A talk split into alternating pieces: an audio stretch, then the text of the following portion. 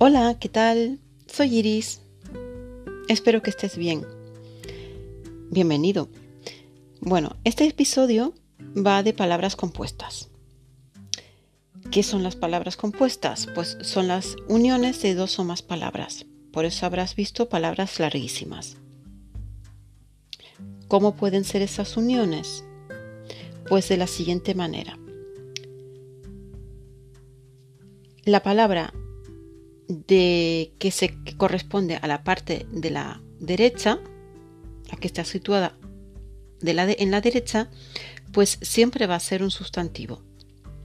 A ese sustantivo se le pueden unir varios tipos de palabras.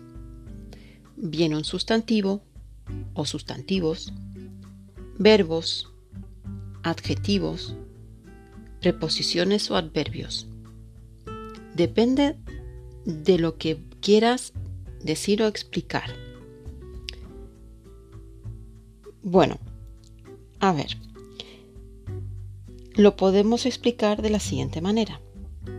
Si tienes, por ejemplo, dos palabras, una palabra corta, la primera será aquella que describe la segunda palabra. Es un poco complicado, es un poco desconcertante, pero enseguida lo vas a entender. Vamos a poner un ejemplo. Imagínate que vamos a coger la palabra Sonnenliege. La primera palabra es sol y la segunda hamaca. Es decir, en español decimos, traduciéndolo, hamaca de sol. Si te has fijado, hamacas hay de diferentes tipos, pero la que yo quiero especificar es la de sol. Entonces, por ejemplo también, die Terrassentür, la puerta de la terraza. Aquí especifico que la puerta es de la terraza y no de otro lugar. Le vas cogiendo el tranquillo. La primera palabra o las restantes, porque pueden haber más de dos palabras en una palabra compuesta, detalla la última palabra de ellas, o sea, la que está a la derecha. Y esta siempre es un sustantivo. ¿De acuerdo? Vale, igualmente verás que en muchas palabras compuestas aparecen una o unas letras en medio para unir dichas palabras. ¿Para qué sirven? Generalmente para la pronunciación y pueden ser diferentes. Puede ser la E o la EN o la ES o ER. Para esto realmente no hay regla fija. Hay que aprenderse las palabras compuestas tal y como vienen y, ya está. Ahí no hay, no hay nada escrito. La otra parte importante es qué género, qué artículo le doy a esas palabras compuestas, porque si yo tengo dos sustantivos, pues ¿qué, qué artículo elijo? Vamos a verlo.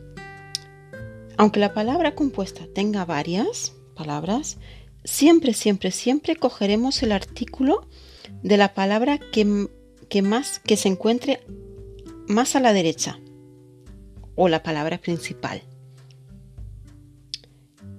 Como en el ejemplo de arriba, vamos a coger este, die Terrassentür, cogeremos el artículo die, el femenino, porque Tür, puerta, lleva el artículo die, ya que es femenino.